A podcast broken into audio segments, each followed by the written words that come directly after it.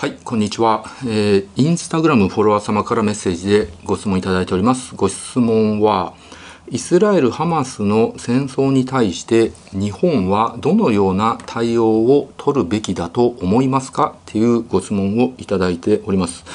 はい、うん、そうですね。これもネット上とかでいろいろ言われていて、まあ、賛否あることだと思うんですが、まあ結論から言いますと、僕個人の意見としては本当に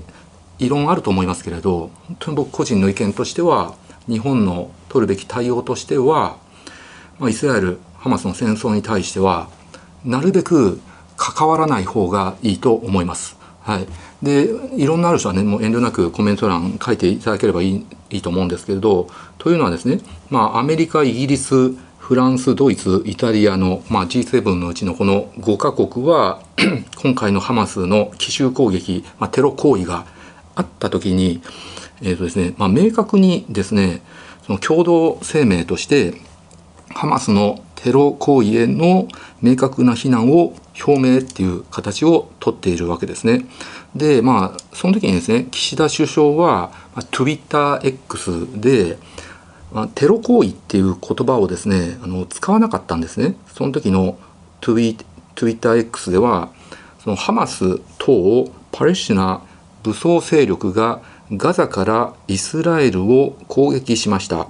罪のない一般市民に多大な被害が出ており我が国はこれを強く非難しますと。全ての当事者に最大限の実践を求めるっていうことだったんですけれどなので全ての当事者に最大限の自制を求めるっていうことはですねこの全ての当事者の中に、まあ、おそらくイスラエルも入ってるっていうことになるわけですよ。っていうことは岸田首相はですね、まあ、その G7 の他の5カ国のようにですね明確にハマスのテロ行為への非難っていう形じゃないなかったんですよその時は。テロ行為っていう言葉を使ってなかったしそのアメリカみたいにですね明確にイスラエルを支持するっていう形も取らなくてまあ殺し合いはダメですよと。で一般市民をあの無差別に、殺すのは良くないですよっていうことを言ってるのでまあ合わせてイスラエルも非難してる形になるんですね。あの過去にイスラエルがやってきたことも含めて非難してるっていうふうに僕は受け取りました、まあ、それに対して結構ネット上でも非難があってなんでこういうテロ行為をですねちゃんと非難しないんだっていう、えー、意見もあったわけで。でその後松野官房長官が、えー今般のテロ攻撃を断固として非難するっていうふうに言ったわけですよね。でまあその後チャーター機を出すとかで、まあ、そのチャーター機の出し方もですねいろいろ問題があってまあ本当は日本にですね直行させるとかですねあの無料でやるとか的確にやらないといけないんだけど、まあ、それは良くないと、まあ、それは僕も同じ意見なんですけれど、まあ、この日本政府の対応僕はまあ大体これでいいんじゃないかなって個人的には思います。でまあネット上でもねいろいろ言われてる最初の岸田首相の TwitterX でのハマスとパレスチナ武装勢力があって、まあ、こういうハマスっていうふうに言うべきだと。そうしないと、まあ、ハマスとパレスチナが混同されてしまうとかですね。パレスチナも非難するような形になってしまうという、まあ、それもいろんな意見あると思うんですけどまあその大枠の対応としてはですね僕は日本の対応としてはこれでいいんじゃないかなと思います。でもちろん僕はハマスを支持してるというわけでもないです。ハマスが今回行った行為えー、外国人も含めてですね一般市民を大量に虐殺して子供も殺してで人質を連れ去ってこれはもう絶対許されることではないです。もうハマスを支持する気は全くないです。かといって僕はイスラエルを支持する気もないです。イスラエルが過去にやってきたこと、まあ、パレスチナ人にやってきた入植活動とか戦争での虐殺行為空爆によって女性子供を殺すとか入植の時に銃で追い出して石を投げてくる人を銃殺したりとかですね。やってきたこと。これもあの完全な間違いだと思います。この入植活動自体がですね、まあ、イスラエルの国策として行われてきたわけなんですけどこれはもう明確な国際法違反ですので僕はもうイスラエルも許されるべきではないと思います。なので今回の奇襲攻撃っていうのも突然ハマスが何もあの関係なく攻撃してきたっていうよりかは過去の遠査のもとを行ってきた。でもそれでも許されることではないです。絶対にテロは許されないことです。ハマスを支持する危機は全くないです。それだけはね理解していただきたいわけなんですけどじゃあなんで G7 の5カ国が、えー、これだけですねハマスのテロ行為を明確に非難そのこういうふうにですね表明したかっていうとまあそれなりの事情があるわけからですよね。でアメリカはもともともうイスラエルと超密接関係なわけですよだってアメリカっていう国家自体がまあユダヤ人たくさんいるわけですよユダヤ系のの人たちがねたくさんいるわけです。で、まあ、ロスチャイルドとか、まあ、ユダヤ系の資本にどっぷり依存しているわけだしまあ政治家にもユダヤ系の人ってたくさんいるわけですよね。であとまあバイデン大統領もこの人はカトリック信者なんですけど、まあ、明確にそのシオニストだって言ってるんですよ自分で。シオニストっていうのは、まあ、ユダヤ人がですねあのシオンの地に戻ってきてそこに国家を作るっていうことまあそういうわけなんですけどなのでバイデン大統領自体もそのユダヤ人をまあ宗教的にも明確に支持しているっていう、まあ、根拠があるわけですよ。うん、なわけだしでイギリスはそもそも第一次世界大戦の時に三枚舌外交をしてですね、まあ、今回の今回というかこのパレスチナの問題を作った張本人なわけなわけです。で負い目があるわけだし長い間ですね、まあ、ユダヤ人を迫害してきたっていうところもあるわけです。ヨーロッパ全土でそのユダヤ人迫害されてきたっていうのもあるわけだしでドイツはもうナチスドイツの時にホロコーストをしているので完全な負い目があるわけです。ホロコーストによってそのあのシオニズムっていうその風潮が高まったっていうのもあってでイスラエル建国の流れを作ったわけだし、まあ、イタリアフランスにしてもヨーロッパの歴史の中でユダヤ人を迫害してきたっていうそれぞれの負い目があるわけですよ。なのでこの5カ国がそのハマスのテロ行為をね明確に非難するっていうのはそれなりの事情があるわけなんですけど日本は G7 に入ってるんですけどこの5カ国とはですね事情はですね全然違うと思うんですね。で日本はですねまずユダヤ人迫害をしていないわけです。ユダヤ人に対する負い目とかないわけですよ基本的に。で第二次世界大戦の時でもナチスドイツと同盟は結んでいたわけなんですけれど別に日本はユダヤ人迫害をしていないわけです。でむしろあのユダヤ人保護をする活動をしていたぐらいなんですよね例えばリトアニアでその杉原千畝がビザを発行してたくさんのユダヤ人の命を救ったとかそういう逸話もあるわけなんですよ。なのでその5カ国に歩調を合わせてですね明確にそのパレあれですよイスラエル側によるっていうその必要はないと思うわけです。うん、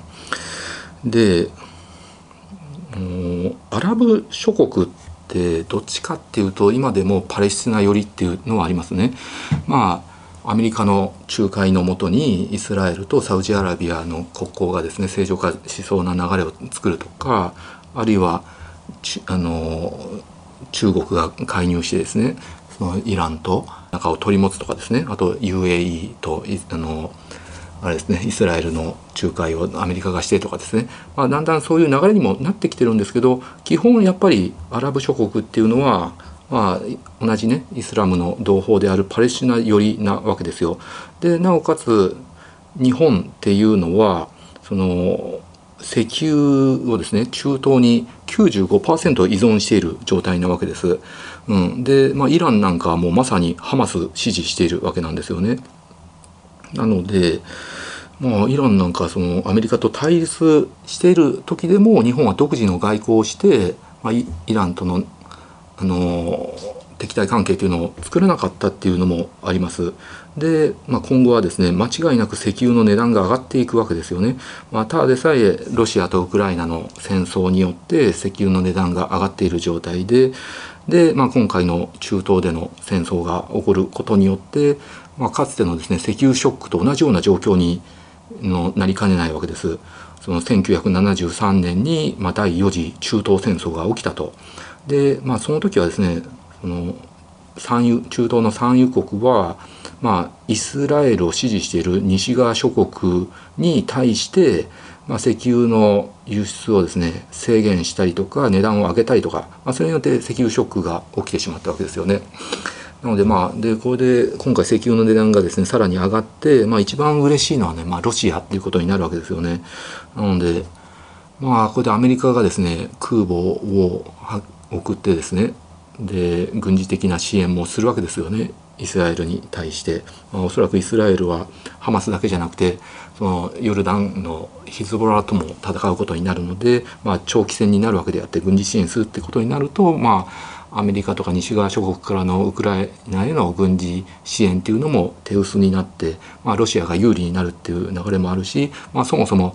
えー、今回のハマスがやってきたテロ行為っていうのは本当に残虐極まりないものでそれが動画撮影されてですね世界中に発信されてるんで世界中からハマスへの非難っていうのが強くなる分、えー、ロシアのウクライナ侵攻に対する非難っていうのが薄くなるので、まあ、一番喜んでるのは一番かは分かんないんですけど、まあ、ロシアプーチン大統領は喜んでるのは間違いないんですけれどで話戻るんですけれど、まあ、よくネット上で言われてる、まあ、国際社会に歩調を合わせろうん、そのネット上でいう国際社会っていうのは、まあ、おそらくこの G7 のアメリカイギリスフランスドイツイタリアのことを言ってると思うんですけれどまずそもそもこの5カ国が国際社会かっていうと僕それ違うと思うんですよね。だってこの5カ国人口を合わせたってそんな数にはならないわけですよ。でむしろ世界の人口って大部分が有色人種なわけですよ。まあ、中国とかインドとかアフリカ中東東南アジアとかそっちの人口を合わせる方がはるかに多いわけですね。でそっちの大多数の有色人種はどういうふうに考えてるかっていうと今回の戦争に対して、まあ、どっちかっていうとそのハマスもイスラエルも両方悪いって考えてる人が多いわけです。でそもそもこういうパレスチナ問題っていうもうパレスチナ問題今回ねパレスチナ問題じゃなくてハマスの強行だっていうふうに考える人もいると思うんですけれど、まあ、そもそもこういう状況を作ったのはですねこの5カ国なんですよ。うん、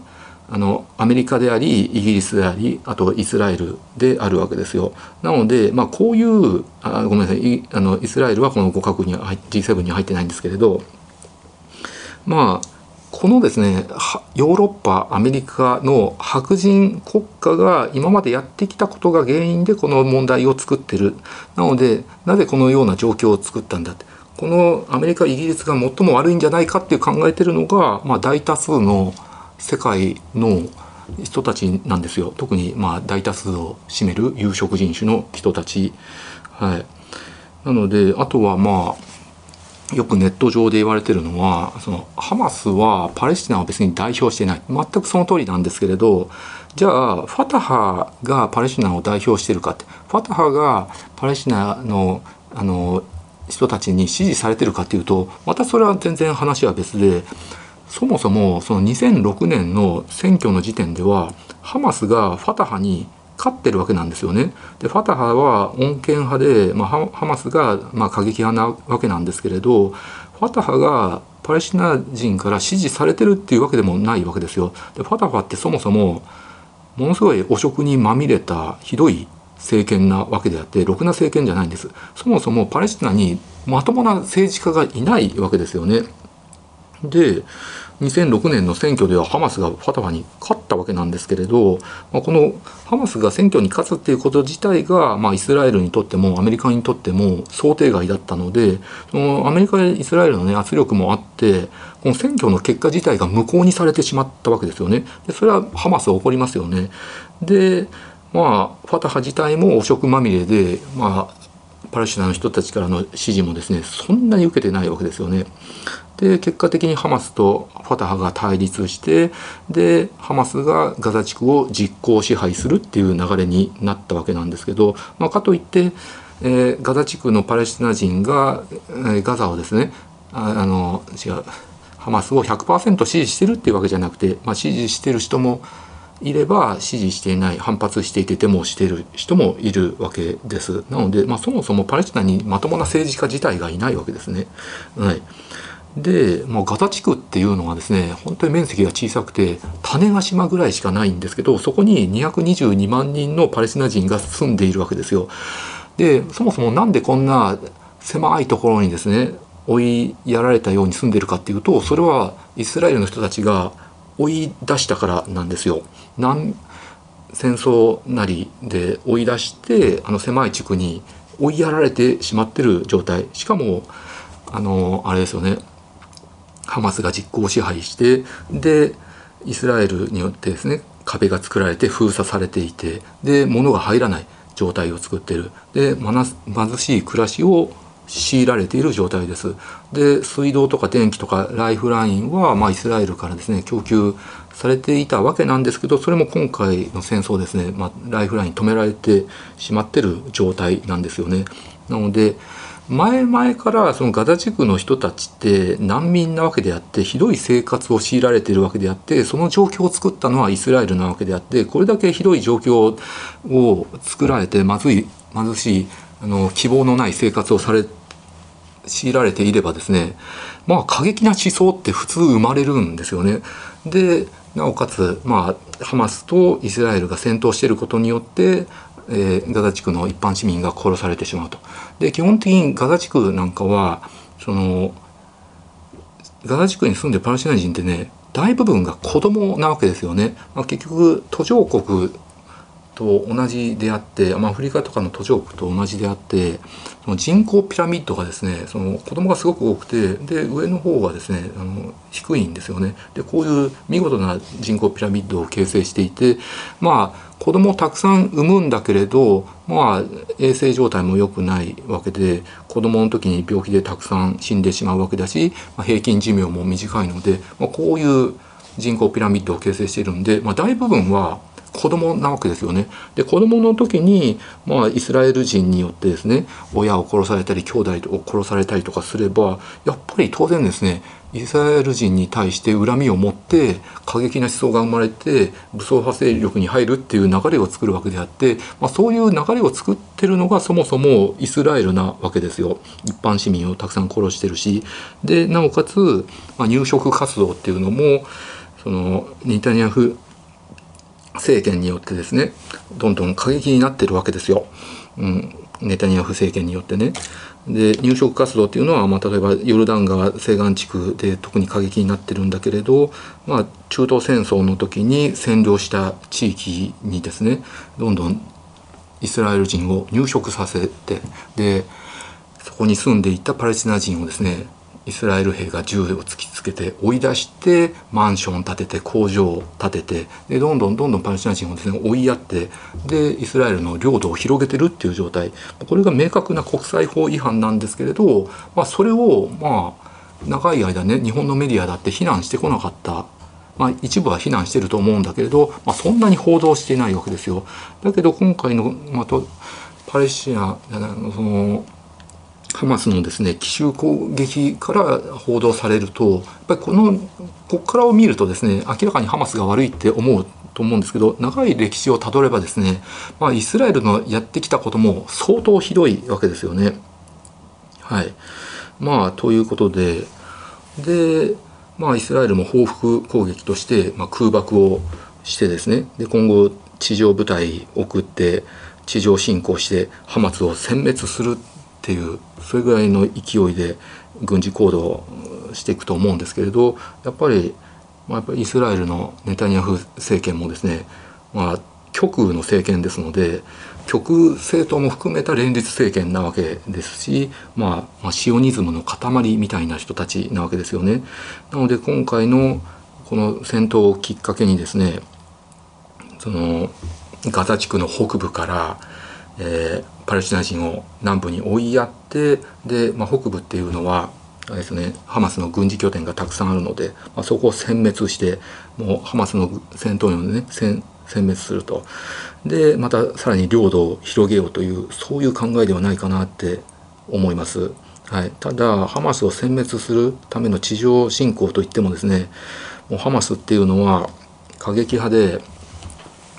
あのイスラム教の原理主義でですねその自爆テロとかですね平気でやるんですよね。で、まあ、戦闘力では圧倒的に劣るって言われてるんですけれどまあ地上侵攻するってことはですねハマスのホームで戦うってことになるわけですでハマスのホームにはですねもうたくさんの罠が仕掛けられてるわけですよね、まあ、地下店トンネルが掘ってあってえ爆弾が仕掛けてやってとかですねさまざまな罠が仕掛けられていてでそこに地上部隊が入っていくわけですけれどまあその戦闘はですねたくさんの命が失われるでしょうしあとはまあそのイスラエルとしてはですねガザ地区の市民たちにまあ、北部から南部へその移動しろっていうふうに言ってるわけなんですけど移動できるわけないじゃないですか。本当に元気で歩ける人は移動できるわけですけれどその病人とかね赤ちゃんとかあのいろんな事情で移動できない人もいるわけなんですけど、まあ、そういう人たちも関係なくですねそのシオニズムの塊のような人たちは空爆して一般市民殺して子供も女性も殺してでなおかつハマスも殲滅して領土を広げようと、まあ、これやってることってもう本当にその原爆を落とすとか東京大空襲してあの罪のない一般市民をですねあの大量に虐殺するとかもうそれとねやってること本当に変わらないわけですよね。はい、ということなのでで話戻るんですけれど、まあ、私、ね、僕自身の意見としては今回のハマスとイスラエルの戦争に関しては日本はなるべくもう関わらない方がいいと思います間違ってもアメリカのようにイスラエル支持を表明するとかですねそういうことはすべきではなくてまあ国益を重視してでアラブ諸国との関係も良好に保つということを、えー、第一にするべきだと思います。で何度も言いますけれどハマスを支持しているわけではないです僕は。ハマスもやってることは悪いです。だけど僕はイスラエルを支持する気もないです。はいというのが僕の意見です。ご視聴ありがとうございました。